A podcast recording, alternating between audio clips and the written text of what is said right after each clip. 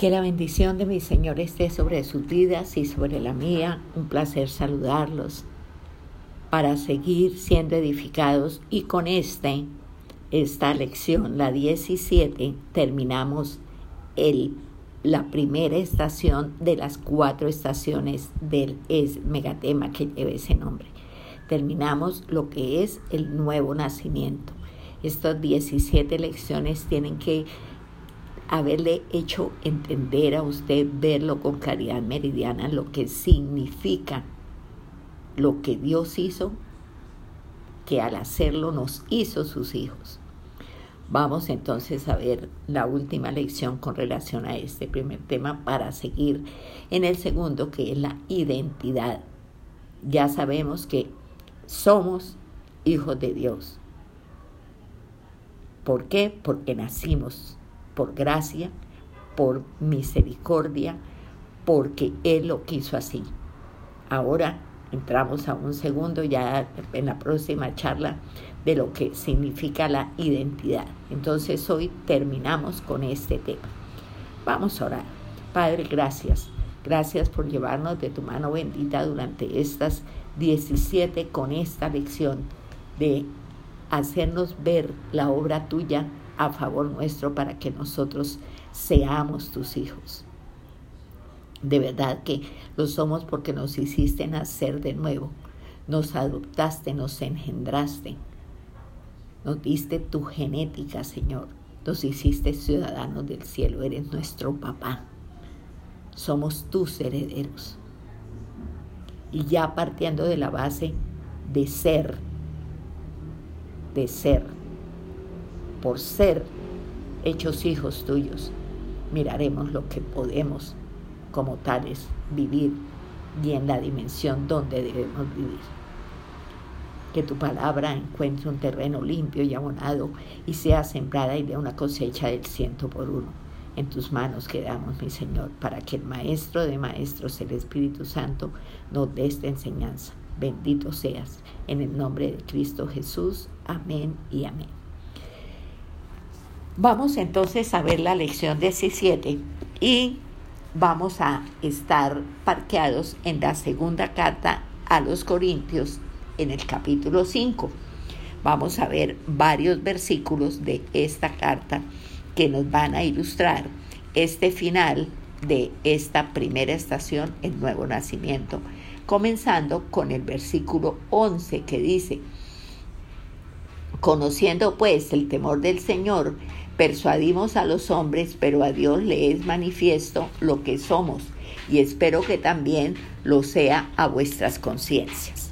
Esto dice en 2 de Corintios 5:11. Mm, este, estas cuatro estaciones son nacimiento, lo estamos terminando, identidad, que es posicionarnos para posesionarnos, consagración, entregarle todo a Él, ponerlo todo en sus manos, ser, vaciarnos de nosotros para llenarnos de Él y poder entonces vivir la cuarta estación que es la manifestación. Ese es el recorrido del discípulo, la hoja de ruta que el Señor Jesús vino a traernos para que nosotros la viviéramos. Ahora, no hay discípulos en serie, ni temporales. Y abarca toda la vida a ser discípulos, porque la enseñanza es parte del proceso, pero no es el proceso. La enseñanza es parte, pero no es el proceso. Mm, la enseñanza tiene tres aspectos. El primer aspecto es el del aprendiz. El segundo es el del seguidor y el tercero es el del partidario. El primer aspecto, el aprendiz, ¿qué, qué, qué, con qué tiene que ver? Tiene que ver con la enseñanza. Y siempre estamos aprendiendo. No importa cuántos años lleve usted en el Evangelio, todos los días aprendemos. El día que usted crea que ya la sabe todas, ese día déjeme decirle que perdió todo el tiempo, porque nosotros nunca nos graduaremos acá. Aquí siempre estaremos aprendiendo. El segundo aspecto, el de seguidor. en, en este ya como seguidor se está formando el carácter de seguidores de Cristo en nosotros. Como ya hemos estado recibiendo esa enseñanza y hemos estado aprendiendo, entonces ya podemos entrar a una dimensión más comprometedora que es la de ser seguidor. Y ese seguidor empieza a formar un carácter muy específico como seguidores de Cristo para llegar al tercer aspecto que es el de partidario, que es cuando la causa de Cristo es mi causa. La causa de Cristo, mi causa. Y posiblemente nosotros no hemos entendido lo que esto significa. Y poco a poco nos iremos dando cuenta que lo que usted debe entender y debe comprender y debe saber es que esto implica renuncia. Usted tiene que renunciar a usted. El discípulo en el tiempo del Señor Jesucristo vivía con su maestro y no era que el maestro se sentara a darle, bueno, hoy eh, le voy a enseñar de 2 a 4, de, de 2 a 5, no. El, el discípulo vivía con el maestro y hacía absolutamente todo lo que el maestro hacía.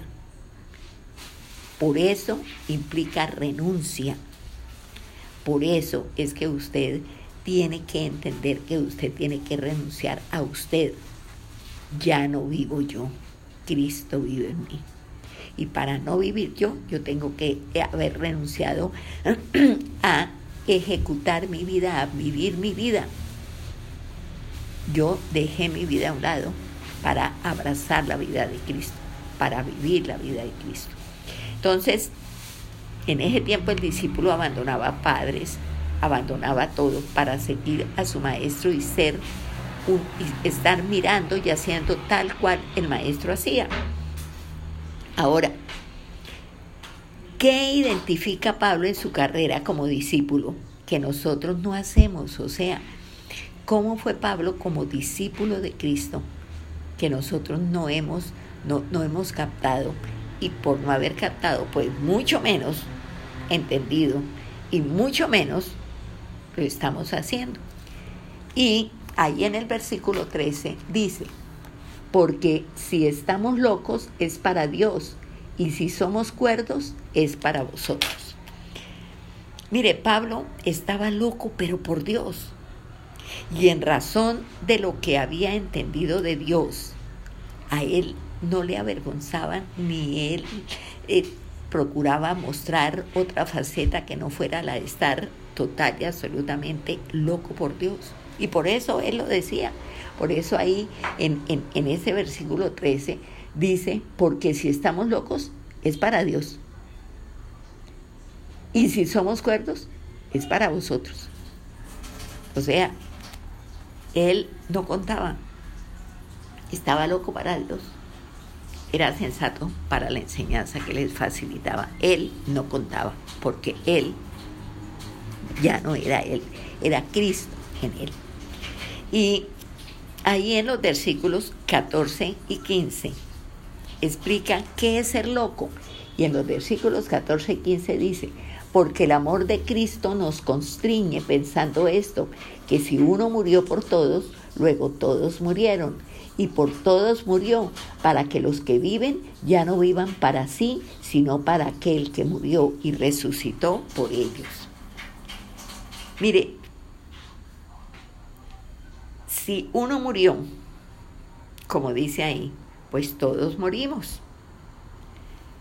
Para los que vivimos, vivamos para Él, no para nosotros.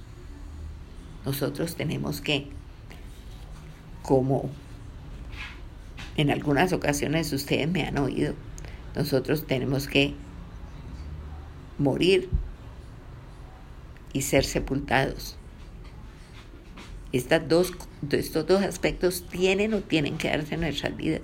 Tenemos que morir y tenemos que ser sepultados para que se pueda dar el tercer aspecto glorioso que es resucitar en Cristo, para Cristo y con Cristo. Usted lo que era como usted murió y se sepultó. Y lo que resucitó es esa nueva criatura que es usted y que es Cristo viviendo en usted y usted viviendo en Cristo. Y aquí cuando dice Pablo, el amor de Cristo nos constriñe, ¿qué quiere decir? Que el amor de Cristo nos atrae, nos encierra, no nos, no nos deja salida ni nosotros queremos buscar salida. Porque yo no puedo vivir en esa dimensión en que vivía Pablo. Sería la pregunta que nosotros nos, debemos hacer. ¿Por qué no puedo vivir en esa dimensión en que vivía Pablo? Por una respuesta muy sencilla, porque no entendemos. No hemos entendido. No hemos entendido. Entonces, ¿cómo se forma?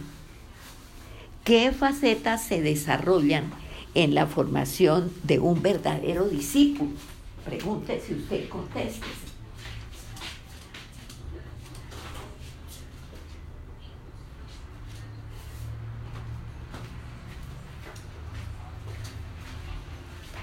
Se preguntó, se contestó. ¿Qué facetas se desarrollan en la formación de un verdadero discípulo? Mire, lo primero que, la primera faceta que usted tiene que mirar si usted, si esta faceta está formada en usted, es que un verdadero discípulo escucha, entiende y acepta el Evangelio de Cristo. Escucha, entiende y acepta el Evangelio de Cristo. Y vuelvo a leerle los versículos 14 y 15. Dice, porque el amor de Cristo nos constriñe, pensando esto, que si uno murió por todos, luego todos murieron. Y por todos murió, para que los que viven ya no vivan para sí, sino para aquel que murió y resucitó por ellos. O sea, el Evangelio consiste en que Dios recibió a Cristo como mi Salvador, Dios recibe a Cristo como mi Salvador. Yo en quien tengo salvación en Cristo. Entonces, nosotros tenemos tristemente un concepto de evangelio que no nos deja apreciar lo que Cristo hizo. Porque nosotros éramos enemigos de Dios. El destino de nosotros no era otro que el infierno. Nosotros nacimos con una deuda impagable que habíamos contraído con Dios. Y no teníamos, perdón, nosotros cómo pagarla. Nos era imposible desde cualquier ángulo que usted lo mirara en su condición humana. No había sino una sola manera. La paga del pecado es muerte. Usted nació pecador, yo nací pecador a todo el mundo que ha nacido, excepto el Señor Jesucristo, nacimos pecadores. Y la paga del pecado es muerte. Entonces, ¿yo qué tenía que hacer para pagar ese pecado? Yo tenía que morir. Pero si yo muero pecadora, ¿cuál es mi destino? El infierno. No hay otro. Y muriendo pecadora y yendo al infierno, allá por toda la eternidad. Por, por eso usted tiene que pedirle mucho a Dios que le haga entender su condición irremediablemente perdida, como dice por allá en, en, Romanos, por cuanto todos pecaron y están destituidos de la gloria de Dios. No había la más mínima posibilidad para ningún ser humano pensar en ir al cielo por nuestra condición de pecado y la santidad de Dios. No había cómo pagarle, porque la paga del pecado es muerte, éramos pecadores, teníamos que morir. Y si moríamos en el pecado en que habíamos nacido, porque de que nacimos somos pecadores, nosotros nacimos muertos espiritualmente, o sea, separados de Dios. Nosotros nacimos alma y cuerpo, el espíritu inoperante. Esa es, eso es algo que a nosotros nos cuesta mucho trabajo entender. Y en lo que ¿Y por qué nos cuesta trabajo entender? Porque nunca lo pensamos. Porque nunca se nos dice. Nunca. De niños, no, papá lindo, papá lindo es lindo, papá lindo la quiere, papá lindo de esto, sí. Pero no es que él es santo y es justo. Y ante la justicia de Dios, ¿quién puede estar de pie? Y ante la santidad de Dios, ¿quién puede estar de pie? Entonces usted tiene que partir de esa base y pedirle mucho al Espíritu Santo que le haga entender lo que significa el que Cristo, como acabamos de decir aquí, murió para que yo viviera. El Evangelio consiste en eso, en que Dios recibió a Cristo como mi Salvador. El Señor se echó a sus espaldas mi pecado y Él murió por mi pecado. Y siendo Él santo, inocente, sin un solo pecado por cargar el pecado de la humanidad, ¿a dónde, a dónde voy a llegar? Al infierno. Porque el Señor es Cristo. ¿Y, ¿Y cómo sería de tremendo que cuando el Padre aceptó el pago que el Señor Jesucristo estaba haciendo por nosotros, no quiso saber más de Él y le volteó la cara? Y el Señor Jesucristo sintió el abandono del Padre. Y ahí en la cruz le dijo, ya no le dijo Padre, porque ya el Padre le volteó la cara y no quiso saber más de él. ¿Y qué le dijo entonces? Dios mío, Dios mío, ¿por qué me has abandonado? Y murió. Porque no pudo resistir ni un minuto vivirse en el Padre, sin la comunión con él, él tenía con el Padre porque generalmente un crucificado duraba dos días ahí en la cruz hasta que por, por sin tomar agua ahí colgado se moría dos días más o menos por eso tuvieron que partirle las piernas a los dos ladrones que estaban uno a la derecha y el otro a la izquierda del Señor Jesucristo, porque el Señor Jesucristo murió. Le metieron la espada en el costado y que salió sangre y agua. Figúrese usted esta, este prodigio, si, si, si la sangre y el agua se mezclan, pero ahí salió sangre y salió agua, separadas las dos. Porque él no pudo vivir ni un minuto sin el Padre, lejos del Padre. Y viendo que el principal había muerto, pues les partieron las piernas a los otros para que murieran asfixiados. Como no tenían en qué apoyarse, pues se asfixiaron y en dos minutos se murieron.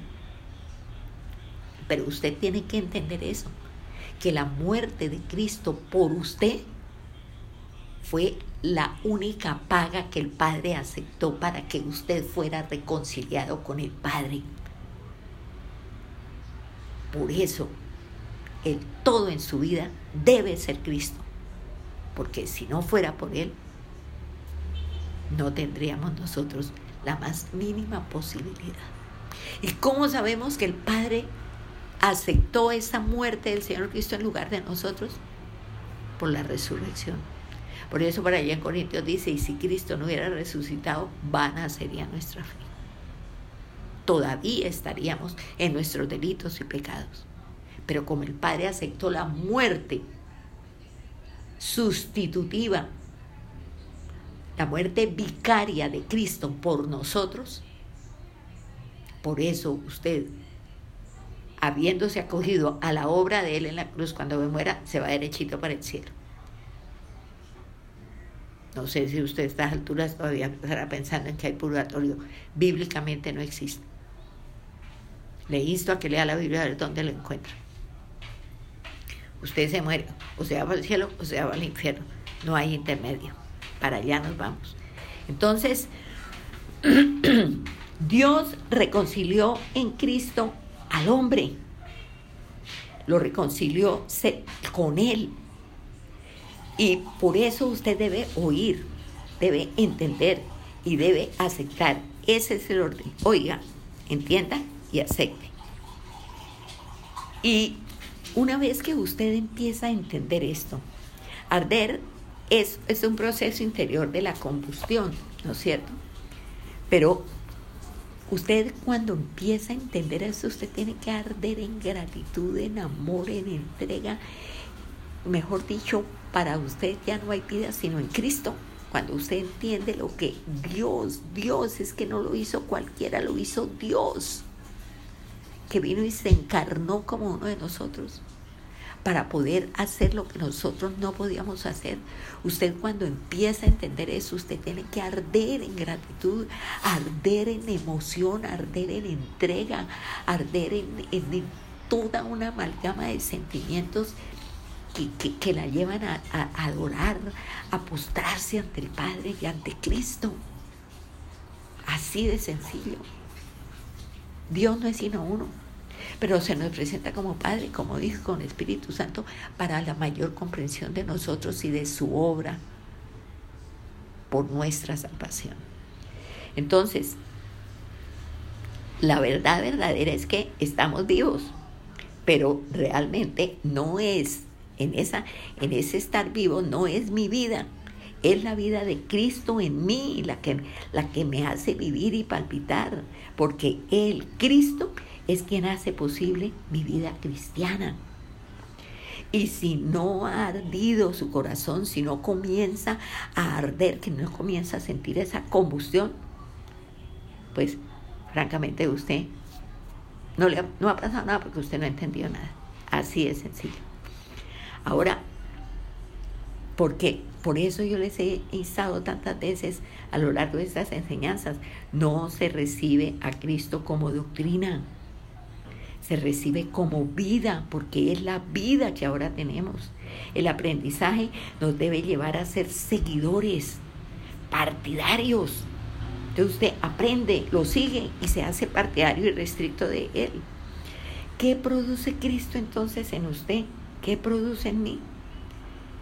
Mire, usted nunca podrá ir más allá de lo que entiende. Mire lo que dice el versículo 17. De modo que si alguno está en Cristo, nueva criatura es. Las cosas viejas pasaron. He aquí, todas son hechas nuevas. O sea, asumimos una nueva identidad en Cristo. De manera que si alguno está en Cristo, nueva criatura es. O sea, el nuevo nacimiento, yo soy una nueva criatura, yo asumo esta identidad en Cristo, no asumo mi rol porque yo no lo entiendo y porque no entiendo qué me ha sido dado, pero usted ahora con esto que está oyendo, usted tiene que empezar a abrirse una luz allá al final del túnel. Y si usted se, se mete en esto y le pide a Dios que te le haga entender, él le va a hacer entender. Créame que así va a ser, porque Él dice, me buscaréis y me encontraréis si me buscaréis de todo vuestro corazón. Entonces, usted no asume ese rol, esa nueva identidad en Cristo de ser una nueva criatura, porque usted no entiende lo que le ha sido dado. Pero esta es su identidad, de manera que si alguno está en Cristo, nueva criatura es su nueva identidad, es ser nacido de nuevo, nueva criatura. Si no aparece evidencia, eso es que usted no ha entendido. Usted no puede ir más allá de lo que entiende. Entonces, usted tiene que empezar a, darse cuenta que más que preocuparse por el hacer, usted debe hacerlo por el ser. De manera que si alguno está en Cristo, nueva criatura es Usted tiene que preocuparse por ser esa nueva criatura, porque está en Cristo. Y todas las cosas viejas, su vida pasó. Y lo que ahora hay es nuevo. Por eso, como allá en Hebreos, nos dice el Señor que Él no se volverá a acordar de nuestros pecados y de nuestras maldades. Y que cuando el pecado ha sido perdonado, no hay necesidad de más ofrendas por el pecado porque la ofrenda de Cristo fue más que suficiente, no hay necesidad de más ofrendas. Esa fue una ofrenda completa, total, que satisfizo al Padre y que hizo que el Padre nos haya hecho sus hijos como ahora usted y yo lo somos. Mire lo que dice el versículo 18. Y todo esto proviene de Dios, quien nos reconcilió consigo mismo por Cristo y nos dio el ministerio de la reconciliación. O sea, yo desarrollo una nueva conducta en Cristo. El asunto primero es un cambio de naturaleza. ¿Por qué? Porque yo tengo que ser otra persona, de manera que el en Cristo, nueva criatura y las cosas viejas pasaron. O sea, mi conducta de ahora no puede ser ni parecida ni, ni sombra de lo que yo antes era. ¿Por qué? Porque lo que ahora hay es nuevo. Lo que ahora hay es nuevo. Eh, o sea, el asunto primero es un cambio de naturaleza. Yo he sido reprogramado de adentro, porque todo es de adentro hacia afuera. Y lo que yo hacía antes no es compatible con lo que yo soy ahora. Porque el ser lleva implícito el hacer. Usted antes era una pecadora. ¿Qué hacía? Pecar. Usted ahora es una hija de Dios. ¿Qué debe hacer? Darle gloria a Dios. Entonces, aquí el asunto no es tanto de conducta, no es tanto qué se puede o no se puede hacer, porque cuando yo tengo en cuenta quién soy, no hay problemas con el hacer. Porque yo sé que soy nueva criatura y las cosas viejas pasaron y lo que hay ahora hay es nuevo y nada del pasado tiene injerencia ni tiene por qué venir a manifestarse en mí. No, eso pasó. Lo que ahora hay es nuevo total y absolutamente nuevo. Entonces, entienda una cosa, cuando usted tiene en cuenta, tiene en cuenta quién es, no se tiene problemas con el hacer, porque su hacer es según su ser, según ustedes hacen. Téngalo siempre presente. Ahora, usted desarrolla una nueva comunión con Dios en Cristo, porque todo lo que usted haga para Dios tiene o tiene que ser en Cristo. Mire, lo más complicado de entender es esto. Es que Él lo hizo. Él lo hizo. Él lo hizo. Como dice en el 17, de modo que si alguno está en Cristo, nueva criatura es. ¿Por qué usted es nueva criatura? Porque está en Cristo. Entonces, ¿quién lo hizo? Pues Cristo. Las cosas viejas pasaron He aquí todas son hechas nuevas.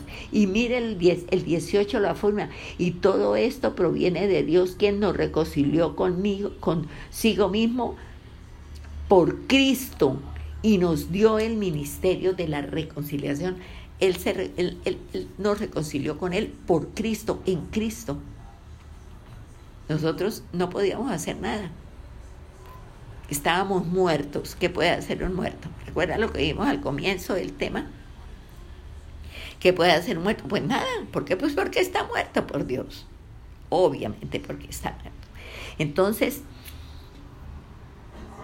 vuelvo a decirle, su comunión con Dios no descansa en lo que usted haga, sino en lo que hizo Cristo. Usted no hizo nada porque estaba muerta, separada, muerte separación. ¿Qué podía hacer? Nada. Todo lo hizo Cristo.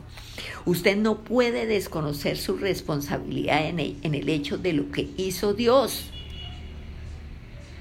Usted no puede desconocer su responsabilidad en el hecho de lo que hizo Dios, porque Dios lo hizo por lo que usted venía haciendo, que era pecar, pecar, pecar y pecar. Ahora, los hijos suyos, los hijos míos, lo son haciendo bien o haciendo mal. Las cosas que ellos hagan, sean buenas o sean malas, porque son mis hijos y no hicieron nada para hacerlo, de todas maneras, ellos son mis hijos. Si son lindos y formales, amén. Y si son unas porqueritas, pues amén también. Pero cuando yo creo que mi reconciliación con Dios tiene que ver con lo que hago, pues estoy perdí el año, mi querida. Yo no puedo hacer nada porque estaba muerta, muerte, separación, estaba separada de Dios. ¿Qué podía hacer yo? Yo no podía hacer nada. Estábamos muertos, dice por ahí en Efesios, en delitos y pecados, pero Dios nos dio vida con Cristo, en Cristo. Yo sé que para muchas personas esto es nuevo, porque esa no ha sido la enseñanza que a nosotros se nos ha dado. Y nosotros tenemos de pronto un, una, una grabación que no es esta. Usted, por eso es que el Señor, cuando Él nos hace sus hijos, Él no nos, no nos hace una reparación locativa, Él no nos, nos quita de aquí, nos pone acá, ¿no? Porque nada, absolutamente nada de lo que nosotros traemos sirve.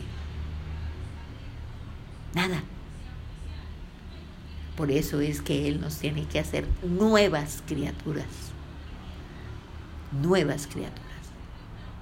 Nos quita ese corazón engañoso más que todas las cosas y perverso y que nadie de nosotros lo conocemos.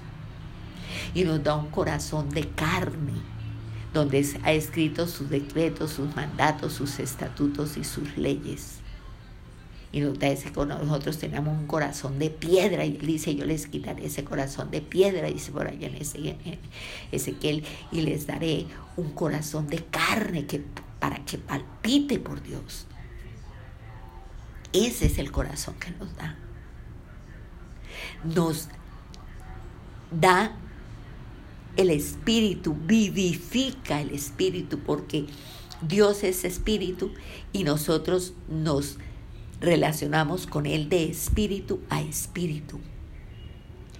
Nos deja la mente, pero nos da la mente de Él. ¿Por qué nos deja la mente y nos da la mente de Él? Por aquello de que el Señor no quita lo que hay, Él no dio libre albedrío. Entonces usted piensa y usted elige qué hace. Pero usted puede elegir pensar con la mente de Cristo.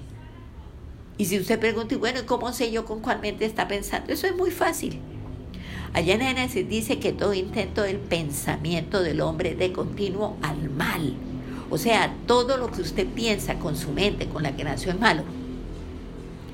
Y ahí en Filipenses 4.8 nos habla de las ocho características que tiene la mente de Cristo. Entonces, para usted le es muy fácil irse a Filipenses 4.8 y mirar las características que deben acompañar sus pensamientos. Y ahí es o blanco o negro. Usted ahí no puede pensar, oh, pero aquí esto, que esto que yo estoy pensando, con qué mente lo pensará. No, o es bueno o es malo. No puede hacer un revolquín de bueno y malo, no.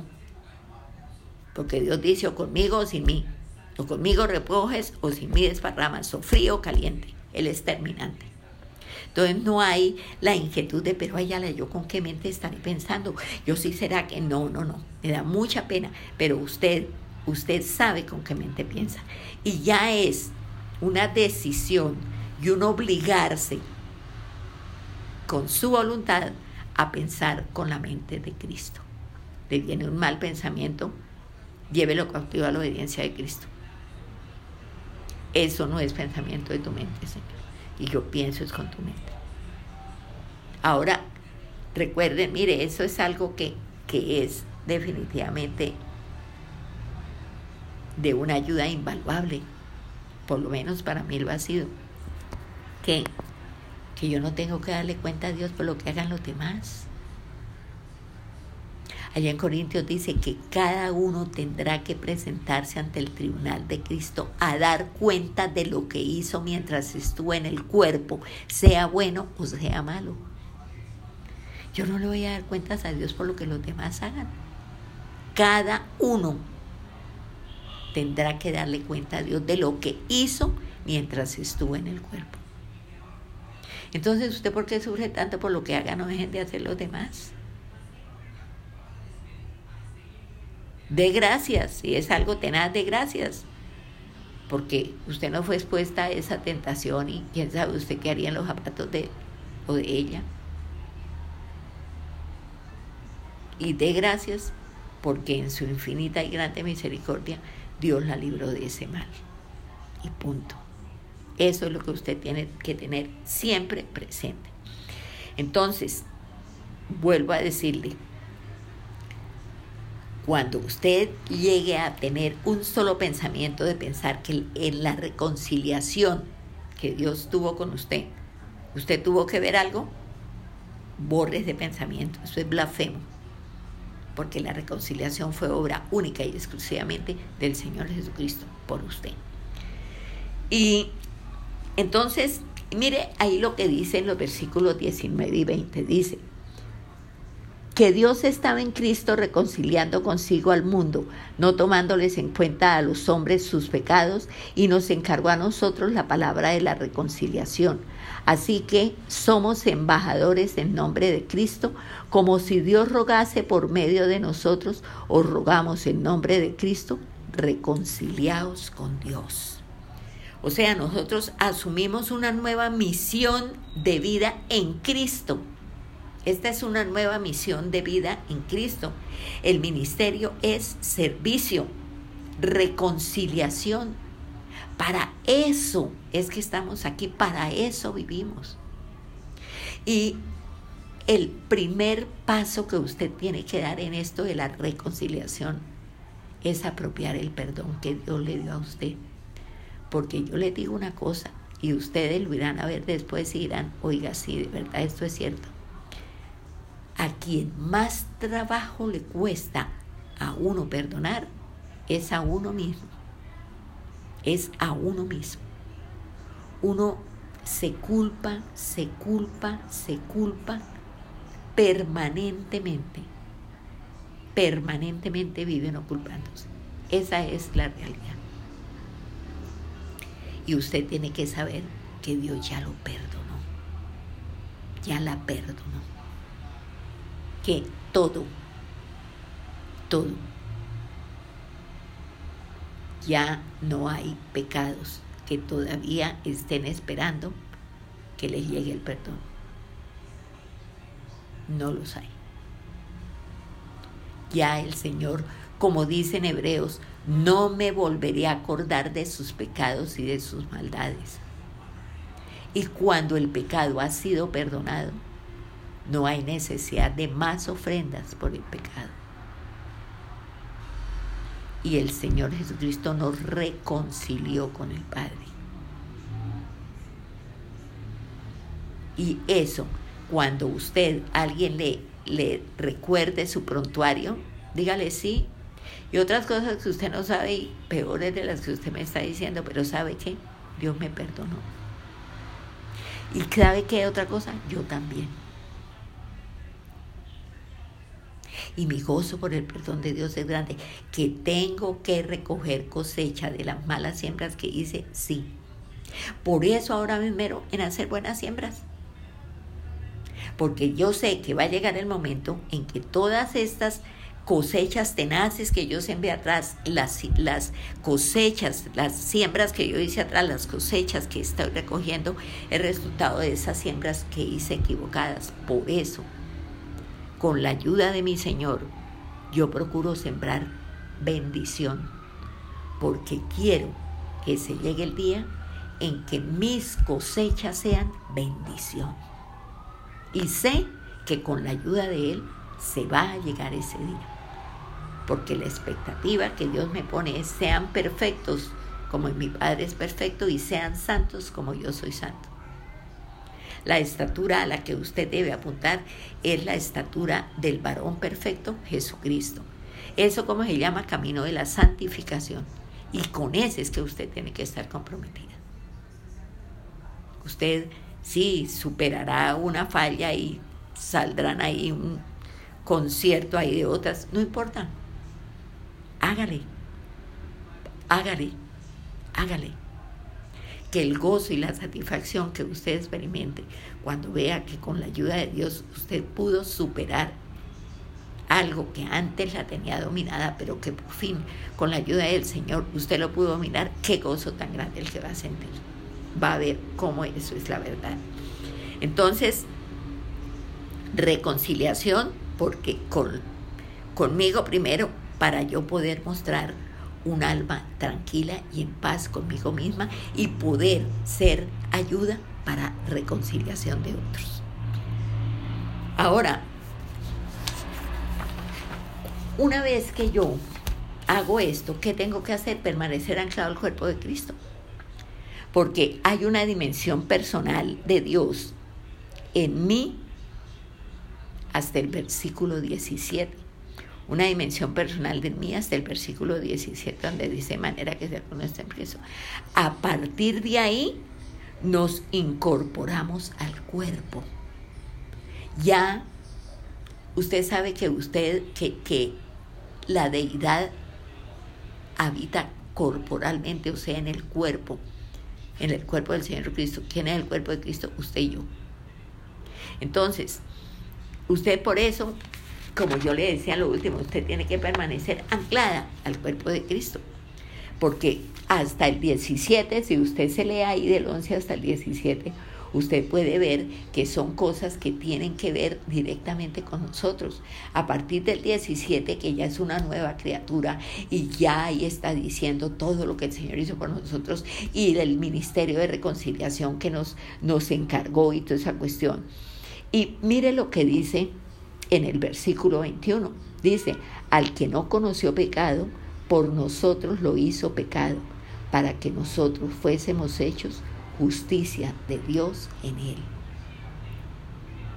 Yo sé que si de pronto alguien le pregunta, ¿y usted es justa? ¿Y cómo se le ocurre? Sí, usted es justa. ¿Por qué? Porque el Señor Cristo la visto con su justicia. Y porque usted alcanza que el Padre le escuche ay, es que el Padre es tan lindo conmigo, ay, es que yo todo lo que, pido, ay, Él es tan lindo que Él me lo da. ¿Sabe por qué? Porque cuando usted le eleva una oración en el nombre del Señor Jesucristo, Él la mira como a Cristo, a través de Cristo, y le concede todo. Por eso es que recibimos del Señor todas las dádivas, no porque nosotros seamos excelentes, no porque nos mira a través de Cristo. Nosotros no hemos hecho nada, vuelvo a decirle, el hacer de nosotros es cero. El hacer de Cristo es todo. Y a través de ese hacer de Cristo es que nosotros hallamos gracia ante el Padre. Dice por allá en Timoteo que hay un solo Dios y un solo mediador entre Dios y los hombres. Jesucristo hombre. Un solo Dios y un solo mediador entre Dios y los hombres. Jesucristo hombre. Él es el único que puede presentarnos delante del Padre y decirle al Padre, Padre, mira a su nombre, el mío, a través mío. Yo ya pagué por ella. Yo ya pagué por ella. Mírala, míralo vestida, vestido con mi justicia. Míralo, mírala en la congregación de los primogénitos del que yo soy el primero. Y así, por eso es que nosotros recibimos del Padre. No porque, ay, seamos tan lindas nosotras, no, por favor. Nosotros recibimos del Padre por la sencilla razón de que el Padre nos mira a través de Cristo y nos ve como Cristo. Él es el único mediador. Toda su vida está circunscrita al Padre que es el dador, al Señor Jesucristo que es el mediador entre el dador y nosotros necesitados. Y el Espíritu Santo que es el ayudador en la oración porque no sabemos orar como conviene. Ahí está centrada su vida cristiana. No hay más. Si usted le quiere poner más cosas, está pervirtiendo la obra del Señor Jesucristo en la cruz. Ojo, ojo. Y con esto terminamos la primera estación del nuevo nacimiento. Ya para la próxima charla que tengamos y que va a ser la lección 18, comenzamos con la identidad. Comenzamos con la identidad porque mientras usted no, no sepa lo que usted es. Nosotros, nosotros, el ser es lo más importante. Sí, somos hijos, pero ¿cuántos lo creen? ¿Cuántos lo creen? Y ahí la pregunta. ¿Usted sabe realmente, cree realmente y vive realmente la paternidad del Padre? Porque si usted realmente está posicionada como hijo, como hija, usted puede posesionarse de la herencia que como hija, como hijo, tiene. Pero posición, posesión. ¿Y quiere que le diga una cosa?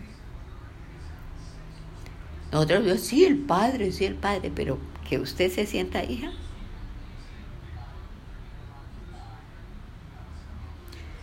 Piénselo, piénselo. Y que ojalá estas 17 lecciones, ojalá usted las vuelva a oír, porque apropiar esa, esa, ese nuevo nacimiento, esa naturaleza divina que nos dio el Padre, es definitivo para poder posicionarnos y posesionarnos, consagrar y manifestar. Este, esta primera estación es definitiva para que las otras tres se puedan vivir, entender, practicar a cabalidad. Vamos a orar. Padre de los cielos, muchas gracias Muchas gracias por esta enseñanza preciosa que hoy nos ha dado. El, la certeza de ser tus hijos por Cristo y en Cristo. Dios mío, no es fácil. Solamente con la ayuda del Espíritu Santo que nos habita podremos llegar a entender, a comprender y a vivir en esta gloria de saber que nos hiciste tus hijos, que somos tus hijos, que eres nuestro Padre, que nos amas, que nuestra ciudadanía está en el cielo, que somos ciudadanos del cielo, que estamos aquí como colonizadores de pedacitos para traer aquí a esta tierra pedacitos del cielo. Pero mientras no estemos ciertos de esta realidad en nuestras vidas, si la vivamos, y la disfrutemos, no podremos, Señor, ser transmisores de esta verdad a nadie. Gracias por tu enseñanza. Alabamos, exaltamos, bendecimos y glorificamos tu nombre. Bendito seas en el nombre de Cristo Jesús. Amén y amén. Bendiciones para todos. Que mi Señor sea obrando y llevando a cabo esta realidad gloriosa en cada una de sus vidas. Amén.